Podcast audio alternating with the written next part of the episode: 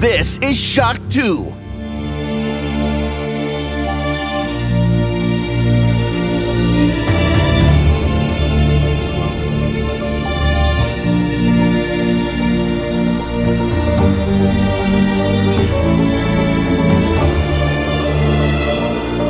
Hallo und willkommen bei einer neuen Folge des Shock 2 Podcast und bei mir in der Leitung ist schon der Mann, der, sobald es möglich war, in den Hogwarts Express eingestiegen ist, vorher zu Gleis 9 3 Viertel gelaufen ist und seitdem verschwunden ist. Aber jetzt ist er für mich exklusiv in der Leitung. Hallo Ben. Servus. Ja, wir reden natürlich heute über Hogwarts Legacy. Und gleich hier schon mal vorab, weil da kommen sicher dann Kommentare, wo auch immer, wenn der Podcast irgendwo aufschlägt. Wir reden heute nicht in erster Linie über die Kontroverse. Es kann sein, dass wir das ein oder andere Mal etwas erwähnen im Laufe unseres Gesprächs, aber wir haben uns eigentlich vorgenommen, wir wollen jetzt keinen eigenen Blog davor setzen über die Kontroverse rund um dieses Spiel, um die Kontroverse rum um Rolling und so weiter, sondern äh, wir wollen wirklich über dieses Spiel reden, das ja vielen von euch schon da draußen Spaß macht. Der eine oder andere wartet noch, es zu kaufen, überlegt noch. Ja. Ähm, warum äh, wir das überhaupt trennen? Weil es einfach beide Themen sind extrem wichtig, ja. Und wenn wir jetzt die Kontroverse hineinnehmen würden, ist das so ein wichtiges Thema, dass es nachher irgendwie komisch wäre, über die Highlights des Spiels zu plaudern. Was wir aber gemacht haben, und das auch ein Hinweis für alle, die das gehört haben und noch nicht die letzte Shock 2 Neo-Folge gehört haben, da gibt's einen großen Blog genau zu diesem Thema, wie das so ausschaut, wo man sich zu gewissen Franchise überhaupt noch hingezogen fühlen darf, ja, ob man sich freuen darf auf jenes Spiel, jenen Film, jene Serie, wenn da im Hintergrund äh, Dinge passiert sind, die nicht okay sind. Da diskutieren wir sehr ausführlich drüber, aber heute soll es wirklich um Hogwarts Legacy gehen. Ben, wie gesagt, äh, ich habe es in der Einleitung schon gesagt, du hast dir das Spiel so schnell wie möglich geholt und war es dann verschwunden. Äh, jetzt ist es ein Spiel, das ist zum ersten Mal 2017 geleakt, ja, mit, mit Videosequenzen, sprich echt lange in Entwicklung gewesen. Hunderte Male verschoben, vorher war es gar nicht angekündigt, aber jeder wusste, dass es Entwicklung ist. Hat sich die Wartezeit für dich ausgezahlt? Ja, also das kann ich mal mit einem definitiven Ja beantworten.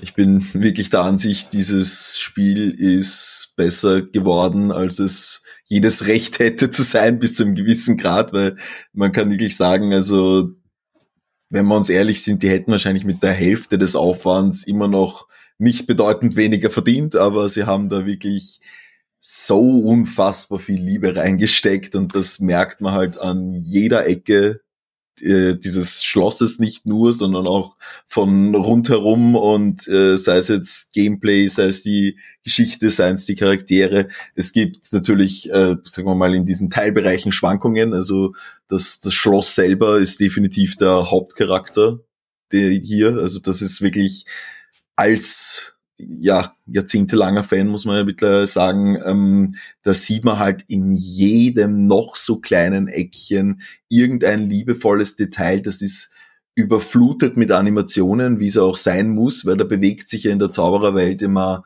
alles, da ist in jedes Gemälde kann sich bewegen, jede, keine Ahnung, kleine Station, wo irgendjemand was näht oder was liest oder was auch immer, ist alles mit irgendwelchen magischen Animationen versehen und du kannst überall irgendetwas finden.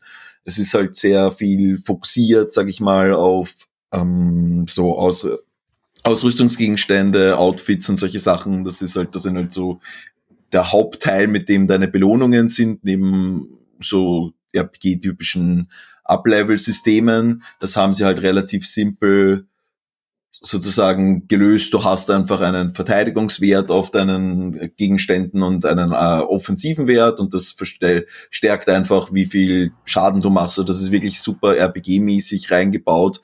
Wobei sie es ganz angenehm gemacht haben, sobald man mal ein Design von etwas freigespielt hat, kann man das einfach sozusagen immer übernehmen, ganz egal, ob jetzt das Outfit, was man eigentlich anhat, ganz anders aussehen würde. Das heißt, man sucht auch nicht nur immer nach besseren Werten, sondern auch einfach nach den Outfits und die sind halt alles super durchdesignt, wirklich mit unglaublich viel Liebe zum Detail gemacht ist. Das jetzt irgendwie deine Quidditch-Uniform oder diverse Mäntel aus verschiedenen Zeitepochen und der, der eine ist halt irgendwie schön mit Gold verziert und der andere ist ein bisschen abgeranzt und also halt alles in diesem Stil. Es spielt ja nicht in der aktu also in sozusagen der aktuellen Harry Potter Zeit, sondern weit davor. Späten 19. Jahrhundert ist das Ganze angesiedelt. Also ich schätze mal, man spielt die Urgroßväter der Helden von den Büchern. Genau, also es gibt die, die, die Namen, die Namen kommen, die vorkommen, kennt man schon durchaus. Glaub, es gibt also, Weasleys und so natürlich. Genau, und Weasley und Black und ähm, Ollivander und so mhm. weiter. Mhm. Das sind halt alles die bekannten Vorfahren, die es halt damals auch schon gegeben hat. Es, aber es ist, es tut, man merkt diesem der Geschichte finde ich so an, dass es, dass es dem wirklich gut tut, so komplett entkoppelt eigentlich von der Harry Potter Story zu sein. Also ich muss, ich werde das jetzt natürlich nicht spoilern, aber ja. da passiert in den ersten fünf Minuten was, was ich besser fand als die letzten drei Filme, muss ich ehrlich sagen. Also ja, eine andere Wunde, die wir heute nicht nochmal aufreißen. Ja. Ah, lass mich kurz, kurz noch reingrätschen. Ja, das Ganze, du hast es schon angesprochen, ja, wie viel Liebe da hineingeflossen ist. Es gab ja schon Harry Potter Spiele. Ja, mhm. äh, damals zu den Filmen von Electronic Arts entwickelt. Die ersten noch auf der PlayStation 1, kann ich mich erinnern, äh, Stein des Weisen, entwickelt von Bullfrog, also von doch einer, einer Spielschmiede mit viel Historie. Ja, die wurden aber dann geschlossen, nachdem die Harry Potter Spiele dann übergeben wurden an andere Studios. Ja, äh, auch da muss ich sagen, also wie gesagt, es waren natürlich jetzt nicht die, die, die, die über 90 Prozent Werke, aber die Fans hatten viel Freude. Vor allem hat Electronic Arts eins verstanden. Sie haben versucht, auch verschiedene Zielgruppen anzusprechen. Ich habe mich erinnern, zum Beispiel Stein des Weisen gab es auf der PlayStation 1 ein typisches Action-Adventure. Äh, auf dem Game Boy Advanced auch sowas, aber halt in, in Pixel 16-Bit-Optik und auf dem Game Boy Color Stein der Weisen, das ist ein wirklicher Geheimtipp, ja, gab es eigentlich einen Pokémon-Klon. Es war ein Rollenspiel, so mit Pokémon-Grafik, also von, von der Optik her. Und auch man musste auch so Zauberwesen sammeln. Also es wirklich war in, in die Richtung Pokémon, aber mit der Handlung von Stein des Weisen, also auch mit Rollenspiel. Und äh, das, das war schon eine gute Sache. Dann war ja wirklich jetzt lange Zeit, bis auf ein paar Lizenz, Free-to-Play-Sachen und so weiter, Ruhe. Eben, dieses Spiel ist ewig in Entwicklung gewesen. Jetzt äh, kommt es von einem Studio, wo man auch gesagt hat, okay, wenn man das erstes gehört hat, kann das ein super Hit überhaupt werden? Avalanche Software. Und nein, das ist nicht die Avalanche-Schmiede, äh, die zum Beispiel Just Cause und so gemacht hat, also die mit Open World vielleicht schon doch in Berührung gekommen ist. Nein, Avalanche Software, die haben vorher Disney Universe gemacht. Ja, und das ist jetzt nicht das Spiel, wo ich sage, okay, das ist das Open-World-Spiel, äh, denen ich jetzt Harry Potter anvertrauen würde und sagen, ihr macht jetzt die ultimative Open-World-Erfahrung für alle Potterheads da draußen, ja. Also doch, ja, man, man wird immer wieder überrascht, so wie du sagst, es ist eigentlich im Großen und Ganzen ein Volltreffer. Jetzt ist das Spiel so lange in Entwicklung gewesen, äh, kommt, ist jetzt erschienen am 10. Februar für PC, PlayStation 5 und Xbox Series, ja, verwendet auch noch die doch jetzt langsam aber sicher betagte Unreal 4 Engine. Äh, es kommen noch Versionen für Xbox One und PS4 und sogar die Switch dann, ich glaube im Juni. Äh, aber wie sieht's da aus, technisch? Ja, kann das jetzt wirklich der Eye Candy sein, den man sich da erwarten kann auf einer PlayStation 5 oder auf einer Xbox Series? Ja, da muss ich auch noch dazu sagen, finde ich ja relativ lustig, also weil du das eben angesprochen hast mit Avalanche Software, die gibt's ja schon ewig, ja. Also das sind ja, das ist zwar ein, hey, wir haben an Disney äh, Plus äh, Infinity da mitgearbeitet, aber eigentlich die haben schon bei, keine Ahnung, 1996er PlayStation Mortal Kombat gemacht und sowas. Sogar nie irgendwas groß ich, geworden. Ja. Ich, ich also, sehe gerade, Ultimate Mortal Kombat 3 für Mega Drive und Super NES war auch von ihnen. Ja, also das ist wirklich, die, die sind Stimmt. so total in, im Schatten ja. und nie wirklich irgendwas Großes rausgeworfen, aber geben tut's es schon ewig. Und das ist halt auch ein ganz interessanter Punkt, weil irgendwie so die hatten halt gefühlt wahrscheinlich noch nie so richtig die Chance überhaupt, äh, ihren großen Schuss zu machen. Und jetzt ist da halt nochmal auch natürlich ordentlich Geld dahinter gewesen, aber das Resultat ist wirklich ein Wahnsinn. Also ich, ich hätte mir nicht gedacht, dass sie das so gut äh, umsetzen können. Ich finde auch wirklich, dass äh, so, so meine größten Sorgen, die ich davor hatte, sind so in Bezug zum Beispiel auf das Kampfsystem, ja kann man jetzt sagen, hätte man noch unglaublich viel kreativer machen können. Aber ich finde, sie haben es wirklich gut sich überlegt, wie sie die ganzen verschiedenen Zauber, zumindestens die, die man hauptsächlich eben aus den, ich sage jetzt mal, hauptsächlich aus den Filmen kennt, weil wenn man jetzt in die Bücher ins Detail gehen würde, gäbe es schon noch deutlich mehr. Aber sie haben sich ein gutes Set ausgesucht, was man wirklich verwenden kann und ähm, die man dann in diesen Kampfszenarios jeweils gegen unterschiedliche Gegner unterschiedlich ausnutzen muss, damit man ihnen teilweise überhaupt Schaden machen kann. Also ich spiele es auf schwer, das ist dann trotzdem noch nicht übermäßig challenging, aber es ist, es ist, es bringt einen schon immer wieder über den Jordan, sage ich einmal, wenn man nicht aufpasst. Und äh, man muss halt dann wirklich so, dass du dann eine, eine riesige Kröte und die ist dann halt komplett unbeeindruckt, wenn du versuchst, die mit einem Levioso in die Luft zu heben. Ähm, dann musst du halt warten, bis er seine also mit seiner Zunge rauspeitscht, damit du ihn an dem aufhängen kannst, wenn du den richtigen Zauber verwendest und solche Sachen. Und dann gibt's halt wieder welche, die sind auf Feuer anfällig, da musst du das verwenden. Es sind halt so typische Systeme, die aber wirklich mit diesem Harry Potter Charme total versetzt worden sind. Und das zweite ist, und da muss ich äh, gleich noch eine Side Note reinbringen, also ein, ein, ein kleiner Seitensprung, eines, was du jetzt noch nicht erwähnt hast, das meiner Ansicht nach das beste Harry Potter Spiel bisher war, ist äh, Quidditch World Cup oder Quidditch Weltmeisterschaft. Stimmt. Das haben sie dazwischen mal reingehaut auf genau, ja, GameCube ja. und so weiter. Das fand ich nämlich echt fantastisch. Das war so wie das 007 Racing bei den James Bond Spielen von ihnen. Das haben sie auch zusätzlich dann irgendwo äh, fertig gemacht. Ja, stimmt. Und das war, das hat damals auch gute Wertungen gehabt. Das wurde auch in der Konsolidierredaktion ziemlich ausführlich gespielt. Ich kann mich erinnern. Ja, ja der, und auch FIFA für Harry Potter Fans. Ja, ja, genau, ganz genau, ja.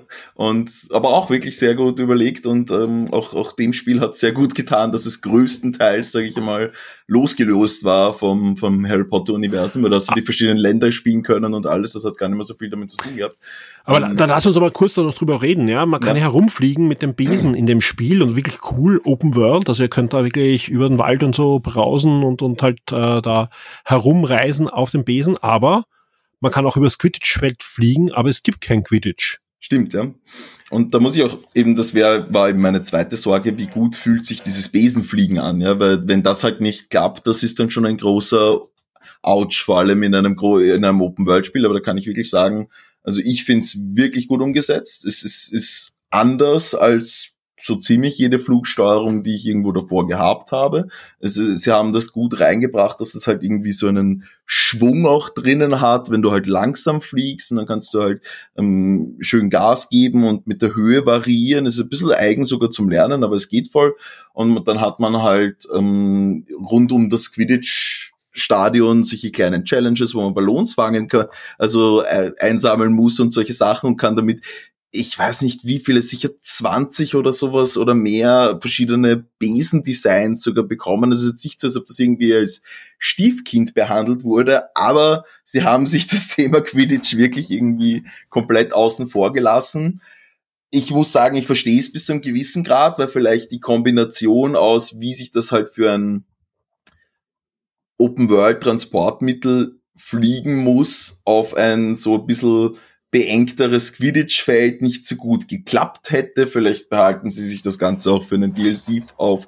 Ich weiß nicht genau. Es ist ein bisschen schade. Ich bin, ich bin ja wirklich ein großer Quidditch-Fan eben seit damals auch schon und in dem Spiel haben sie es halt einfach nicht reingebracht, aber das ist, das ist es auch schon so, was Wehmutstropfen betrifft, was ich mit dem Spiel habe und ich habe jetzt auch schon einiges gespielt. Ich bin jetzt auch erst, trotzdem erst circa bei ein bisschen mehr als ein Viertel, zumindest so von dem Gesamtprogress, um das einmal so im Verhältnis zu setzen, aber wirklich jedes Mal wieder begeistert und es kommt immer etwas Neues nach. Also es ist jetzt auch nicht so, als ob sich, finde ich, das Gameplay irgendwie so dann sofort wiederholen beginnt oder sowas, sondern da, die, die, bitte, ich, ich glaube, da habe ich 20 Stunden gespielt habe, da habe ich das erste Mal dann plötzlich gesehen, hey, es gibt einen Fertigkeitenbaum, wo du Punkte reinstecken kannst auch und so weiter. Ja.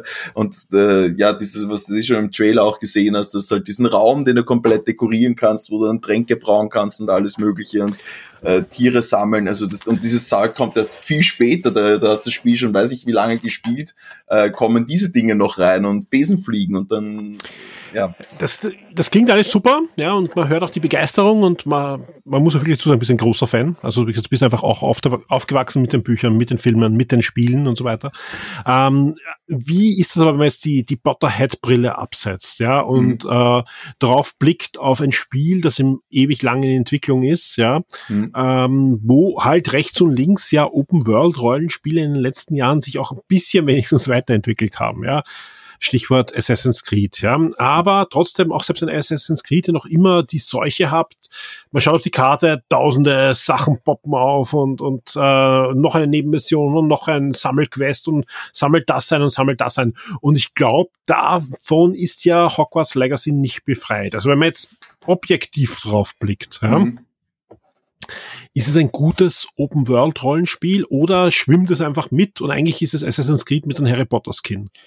Also, was ich auf jeden Fall so gerade in diesem Verhältnis sehr gut finde, ist, dass sie, es fühlt sich alles, also die ganze Welt irgendwie kompakter an, vertikaler an, als es in zum Beispiel in Assassin's Creed der Fall ist, wo du halt irrsinnig viel Leerfläche mehr oder minder hast, die du halt einfach, wo du halt dann, weiß ich jetzt nicht, in Valhalla zum Beispiel mit deinem Schiff durchfahren kannst und so weiter. Das ist, du kannst zwar fliegen, aber das finde ich auch so, du kannst nicht nur halt über den Darkfall, also über den dunklen, äh, verbotenen Wald drüber fliegen, sondern auch durch und wirklich mitten rein und da ist überall etwas. Ja, da hat man da, da ist ein Banditenlager, da sind, also Banditen, da gibt's halt solche, ähm, ja, von einem, sagen wir mal, Zauberer, Mafioso, so Anhänger und ähm, Tierfänger und solche Leute, denen man halt, wo, wo sagen wir mal, die Moral befreite ist, wenn man sie alle äh, ja, äh, versteinert oder durch die Gegend schießt. Aber genau, das hat man halt überall verstreut, aber auch die ganzen Spinnen und Tiere und so weiter, die man finden kann. Aber es ist definitiv nicht befreit insofern, dass halt der Hauptmotivator für all diese Dinge ist, hey, du kriegst irgendwelche neuen Ausrüstungsgegenstände und wenn dich das jetzt nicht übermäßig interessiert, weil es der Wurscht ist, wie dein Charakter aussieht, dann wird schon langsam relativ mau mit den Motivationsgrundlagen, sage ich einmal. Du hast viele, es ist also du hast sehr gut, finde ich, designt die Missionen, die dich immer jeweils zu diesen Dingen hinführen. Also es kann durchaus Spaß machen, auch einfach quer durch die Welt zu fliegen, aber es ist tendenziell, war ich einfach schon sehr gut beschäftigt, einfach nur eine Mission nach der anderen zu machen und diese Missionen ähm, bin ich halt immer sehr natürlich drüber gestolpert. Also ich habe jetzt nicht gesagt, oh ja, jetzt muss ich da alle abarbeiten und alle abarbeiten, sondern oh, da steht jemand, der schaut interessant aus und fragt man schon. Und das haben sie ganz gut, finde ich, eingebaut, dass halt die Motivationsgrundlagen hinter diesem Geh dorthin und mach das Missionen immer recht gut funktionieren, sage ich mal, mhm. zumindestens für mich. Und man muss auch sagen, sie haben wirklich sehr viele verschiedene Formen von Rätseln eingebaut. In, da gibt's halt so ja, magische Ruinen und alles Mögliche, wo man auf die unterschiedlichsten Art und Weisen ähm, die diese, diese Rätsel dann lösen kann. Es gibt ein paar so Merlin-Plattformen, die Merlin irgendwo überall verteilt hat, wo man jeweils immer eine andere Form von Rätsel lösen muss, damit man ein, ein, ein Upgrade bekommt. Und das sind aber keines von denen ist übermäßig reizvoll oder wo ich jetzt sagen würde, wow, das ist das bahnbrechendste, was ich jemals gesehen habe. Es ist, es lebt sehr viel davon, dass die, ähm, also dass die Optik finde ich wirklich begeisternd ist, also jetzt wirklich komplett gefühlt, objektiv betrachtet, merkt man diese Liebe zum Detail nicht nur als Harry Potter Fan, sondern auch wirklich als Spielefan im Allgemeinen, da ist wirklich merklich Liebe reingeflossen. Das ist nicht einfach dein 500 um nochmal den mhm. Assassin's Creed Vergleich zu machen, Assassin's Creed Dorf, was du halt als Wikinger überfallen kannst, sondern da ist halt in jedem Dorf ist jedes Haus so mit absoluter Liebe zum Detail designt worden und es ist sich, so oft haben sie sich auch wirklich irgendwie eine kleine Geschichte dazu überlegt und du kannst halt überall diese Seiten sammeln. Also du hast halt so ein magisches Buch, in das du halt so, so Seiten reinstecken kannst und umso mehr Seiten du sammelst, umso mehr Erfahrungspunkte bekommst du und so weiter. Und diese Seiten sind halt auch immer Texte zu, die irgendeinen Teil von dem Schloss beschreiben oder eben einfach irgendeine Hütte, die irgendwo im äh, Wald oder sowas rumsteht, wo du denkst, hey, was ist das eigentlich? Oder da in dem Dorf ist eine Hütte komplett schief gebaut und es ist alles drinnen hängt schief und so weiter. Und das hast du halt wirklich, also es, gefühlt haben sie keinen Ort, in dem nicht wirklich viel Überlegung geflossen ist. Das gesagt, das eigentliche Gameplay, auch wenn man jetzt keine Türme hat oder sonst irgendetwas, vielleicht, wenn man es komplett ohne Fanbrille sieht, könnte es ein bisschen repetitiv rüberkommen, wobei man sagen muss, sie bringen halt wirklich immer wieder neue Sachen rein. Also es hilft natürlich, wenn man ein bisschen was mit der Grundmaterie anfangen kann. Du musst jetzt nicht der ärgste Harry Potter Fan sein, aber wenn dich Hogwarts nie interessiert hat, dann wird dich auch in diesem Spiel Hogwarts nicht interessieren. Aber ich würde definitiv sagen, dass es auch als alleinstehendes Open-World-Spiel mhm. bei den besseren angesiedelt ist. Wie groß ist denn die Welt circa? Ich meine, du bist noch nicht, ganz durch, aber es gibt jetzt mal äh, Hogwarts, es gibt Hogsmeade.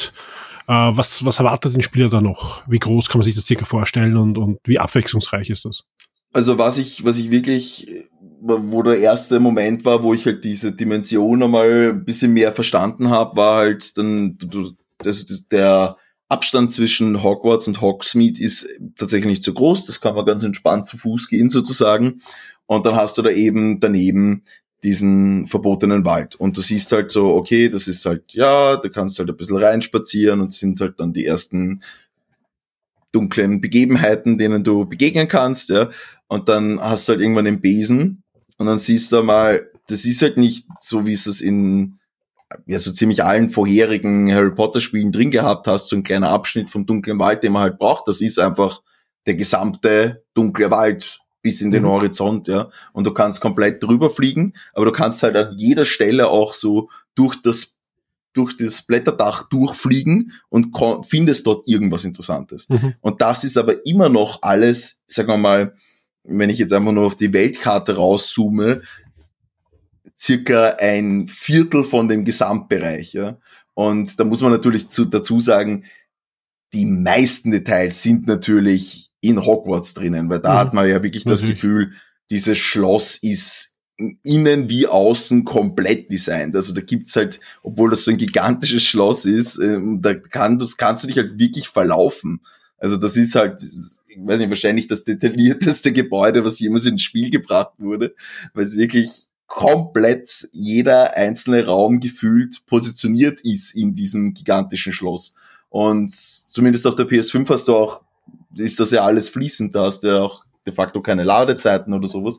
Also ganz selten, ähm, wenn du, wenn du komplett aus der Open World rausgehst, aber du kannst fließend aus Hogwarts raus und in diese Umgebung gehen und einfach losfliegen. Ja? Ähm, also das ist gefühlt bisher, zumindestens kann sein, dass das jetzt sozusagen in, den, in der äh, spätestens ab der Hälfte sich vielleicht nicht mehr so groß anfühlt, aber gefühlt jetzt gigantisch, ja, Ausmaße, die ich mir nie erwartet hätte, die auch gar nicht notwendig gewesen wären. Weil wenn man sich ganz ehrlich ist, ja, wie gesagt, die hätten einfach nur dieses Schloss und vielleicht Hogsmeade mit einer Ladezeit dazwischen machen können und die Leute wären wahrscheinlich größtenteils glücklich gewesen, aber es ist mhm. riesig, ja. Es gibt auch überall solche kleinen äh, Höhlen und Ruinen und so weiter zu erforschen, die jetzt nicht unbedingt direkt mit der Geschichte verflochten sind, aber die dann halt auch irgendwas geben. Und ich muss auch sagen, ich finde dadurch, dass halt all diese Outfits so unglaublich liebevoll designt sind, habe ich halt wirklich Spaß, das zu sammeln. Ich meine, ich bin da auch immer so, ja, auch wenn ich Dark Souls spiele oder sowas, möchte ich halt alle Sachen haben, weil ich auch gern äh, mein, meinen Charakter wirklich stimmig darauf abstimmen will, selbst wenn das teilweise nicht einmal die besten Werte sind, finde ich das nett und dementsprechend bin ich halt äh, mit dem System extrem glücklich, weil dann hast du halt die ganze Zeit, freust du dich entweder darüber, hey, der das ist besser als das, was ich schon habe, oder hey, das schaut cool aus, damit kann ich ein neues Outfit machen. Und nachdem jetzt gibt es natürlich eine Frage, ja. jetzt gibt es natürlich eine Frage, die brennt wahrscheinlich vielen unserer Zuhörern unter den Nägeln, und das ist, für welches Haus hast du dich entschieden?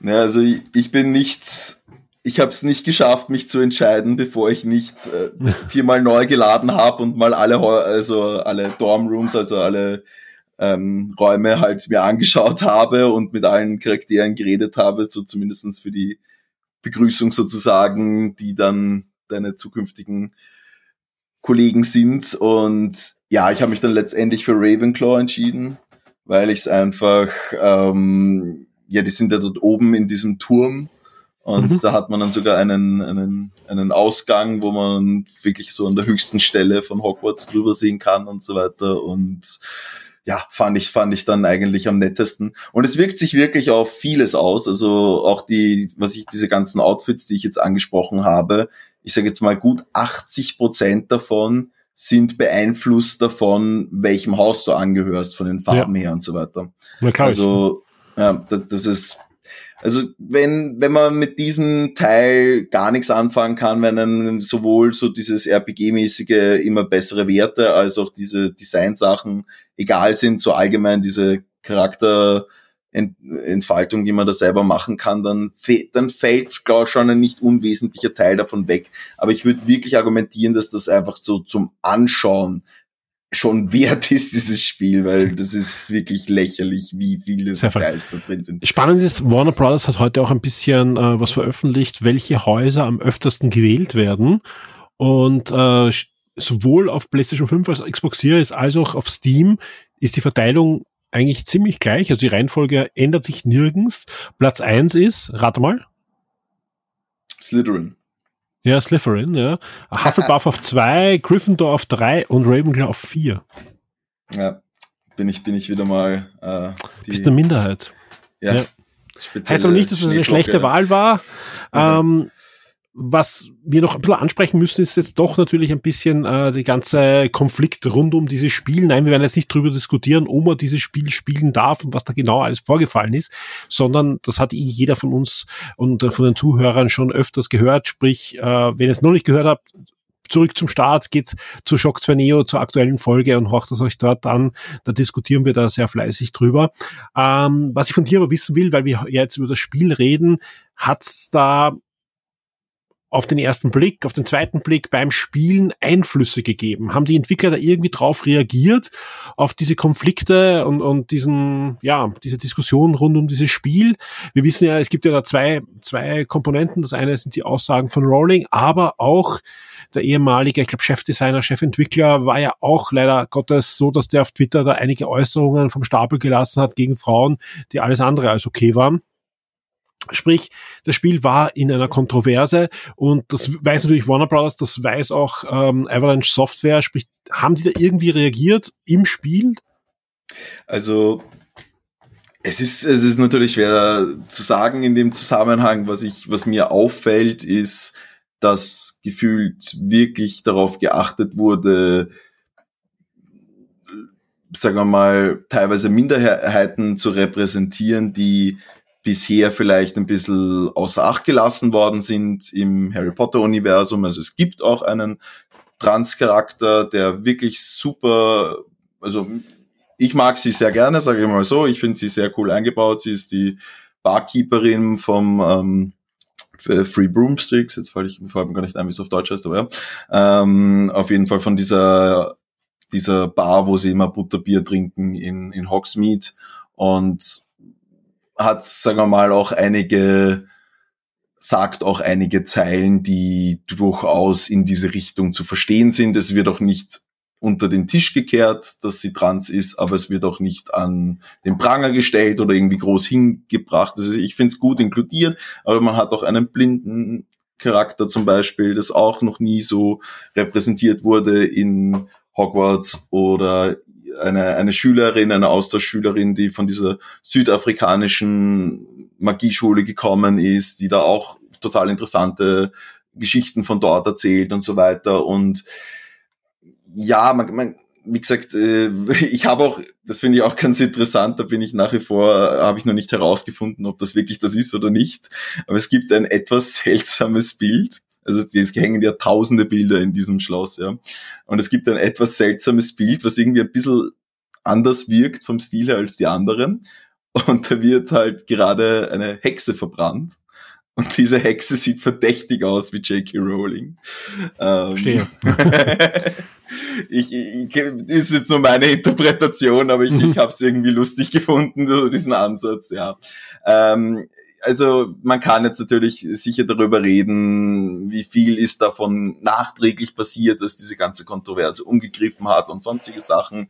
Ich persönlich finde es auf jeden Fall einfach schön, dass da mehr Diversität in den, bei den Schülern dabei ist. Es sind eben aus, aus allen Herrenländern äh, indische Mitschüler, es sind äh, ja aus äh, China, aus Japan habe ich eine gesehen. Es ist wirklich, und es wird immer so nur gefühlt so ganz dezent mit reingeflossen, ohne es wirklich zu thematisieren. Also in dem Zusammenhang finde ich, haben sie es eigentlich gut gemacht.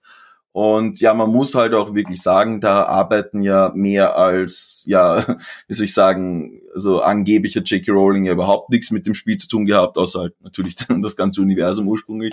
Und ja, wie viel der Chefentwickler da negative Einflüsse gehabt hat, kann ich nicht sagen, aber ich fühle es nicht, während ich es spiele. Vielleicht habe ich da auch noch nicht also nicht die Sensibilität wie andere Leute, aber ich muss ehrlich sagen, ich habe wirklich eher im Gegenteil das Gefühl, dass sie ein paar Schritte in die richtige Richtung gemacht haben, sei es jetzt aus welchen Gründen auch immer.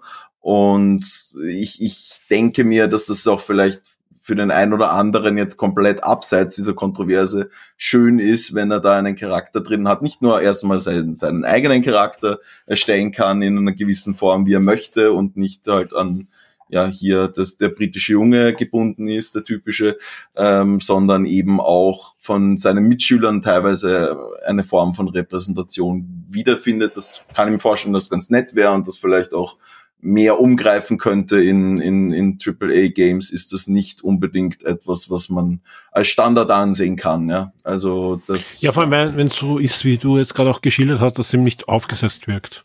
Ja. Weil das ist ja, glaube ich, auch das, was, was keiner will, in egal in welche Richtung und so weiter. Das ist das Ganze, okay, wir müssen jetzt abhaken. Okay, ein Transgender-Charakter, okay, da gibt's ähm, alle Hautfarben mal im, laufen durchs Bild, ja, wie man es manchmal bei, bei Serien das Gefühl hat. Also gerade bei, bei Kinder- und Jugendserien ist das ja oft wirklich so, dass da anscheinend beim Casting jemand mit einer Abhakerl-Tabelle sitzt, ja, und, und das genau. merkt man dann einfach auch. Und das ist schade, ja, weil einfach so das Leben ja nicht ist, ja, sondern das nicht natürlich wirkt, ja.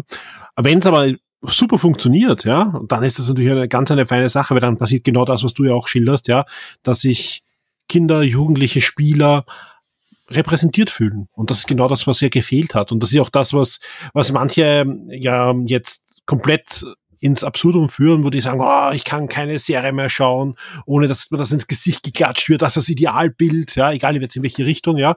Und das ist halt Bullshit, ja, sondern man hat einfach jahrzehntelang Serien gesehen, wo das Ganze ausgeblendet wurde. Mhm. Und darum fällt es natürlich jetzt ein bisschen mehr auf, ja, ganz klar. Und dementsprechend ist trotzdem wichtig, dass wenn es eingebaut wird, und das muss ja nicht gleich in die Richtung gehen, egal was eingebaut wird, soll es halt natürlich wirken und nicht draufgeklatscht sein. Ne? Ja, voll. Und da muss ich echt sagen, das haben sie also zumindest aus meiner Meinung nach sehr gut gemacht. Also das würde ich sogar sehr positiv in dem Fall erwähnen. Aber ja, wie gesagt, das ist, wie weit sich dann jemand tatsächlich, der davon betroffen ist, angesprochen fühlt, kann ich natürlich niemanden, äh, kann ich, kann ich nur versuchen, empathisch zu vorzufühlen oder nicht. Aber ja, also ich denke mal, es ist vielleicht bis zum gewissen Grad ein Schritt in die richtige Richtung und wenn diese ganze Kontroverse und so weiter, weil wenn man sich die Verkaufszahlen anschaut, der Boykott hat jetzt nicht sehr viel gemacht, ähm, dann zumindestens dazu führt, dass sich in Zukunft andere das als vielleicht Beispiel nehmen, wie man es richtig sozusagen zumindestens einbauen kann, wie, ohne dass das irgendwie einfach nur so ein Token-Charakter ist. Ja, ich meine, diesen, diesen Ausdruck gibt's ja auch schon sehr, sehr lange und das ist halt jetzt äh, ausgeweitet worden auf mehr Stereotypen, wenn man so will, eigentlich bis zum gewissen Grad, was aber immer noch, finde ich, keine gute Repräsentation ist. Und da ist das Spiel definitiv auf der besseren Seite, ja. Sehr fein. Ähm, ben, Vielen, vielen Dank äh, für den Rundumschlag zu Hogwarts Legacy. Das Spiel ist, wie gesagt, ab sofort erhältlich für PC, PlayStation 5 und Xbox Series. Am PC gibt's noch ein paar technische Troubles, was man so hört, aber ja, je nachdem, welche Grafikkarte ihr habt, informiert euch da vorher, wie in welchem Zustand das Spiel jetzt schon ist. Äh, aber da haben auch die Entwickler schon gesagt, da wird noch fleischig gepatcht werden in nächster Zeit und die Treiber werden noch angepasst und, und, und. Ja, PC-Spiele, PlayStation 5 und Xbox Series ist ebenfalls da. Dann wird am 4. April äh, soll, also außer es wird nochmal verschoben, soll das Spiel dann auch für die PlayStation 4 und die Xbox One erscheinen und am 25. Juli 2023 soll es dann auch noch eine Switch-Version geben, ja. Vielleicht noch ein paar abschließende Worte. Wie schätzt du das ein? Kann so ein Ding auf der Switch laufen? Also in der Größe? Ich, ich kann es mir ehrlich nicht vorstellen, dass das ja, irgendwas das anderes das ist. Das ist echt spannend, ein, gell? Ja, also wenn das ein wenn sowas wie sie bei Control oder so gemacht haben, so ein gestreamtes Cloud Nein, nein, das soll nativ sein. Das soll das, nativ sein. Also Weil sonst, ich kann, man kann ja mehrere Sachen machen. Man kann was nativ umsetzen, ja, und dann kann man diskutieren, ob das möglich ist. Dann kann man ein Streaming-Spiel machen, aber dann wird's, das kommt in Handel. Also ist, äh, man kann schon vorbestellen.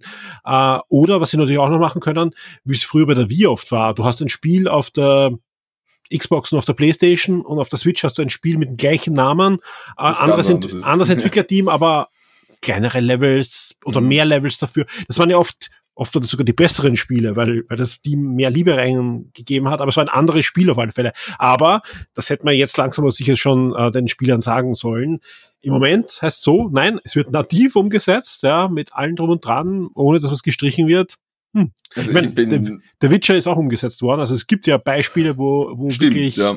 riesengroße Spiele auf der Switch laufen können. Ja, ähm, mich würde so wundern, was, was ist, aber egal, was, was hätte man gedacht, dass das Spiel so gut wird und von dem Entwickler und so weiter haben wir ja Anfang gesagt, ja. Also vielleicht lassen wir uns, brauchen wir da recht über diskutieren und lassen wir uns überraschen, weil auch jetzt wird die Zeichen natürlich dagegen sprechen, weil warum gibt es keine PS4 und keine Xbox One Version, obwohl das eigentlich die, die Plattform war, für die sie eigentlich ursprünglich entwickelt wurde. Wie schlecht ist anscheinend die Engine zu portieren? Aber in Wirklichkeit werden wir das alles sehen und bin gespannt, was wir dann am 25. Juli auf der Switch serviert bekommen. Ja, definitiv. Also ich bin auch sehr gespannt und sollte das irgendwie spielbar sein, selbst wenn es in... Holst es nochmal. Ja, hol ich es mir nochmal, kein Problem. Anderes Haus und geht schon los. Ben, vielen Dank. Ich hoffe, wir hören uns bald wieder. Bis zum nächsten Mal. Sehr gerne. Ciao, servus. Bis zum nächsten Mal.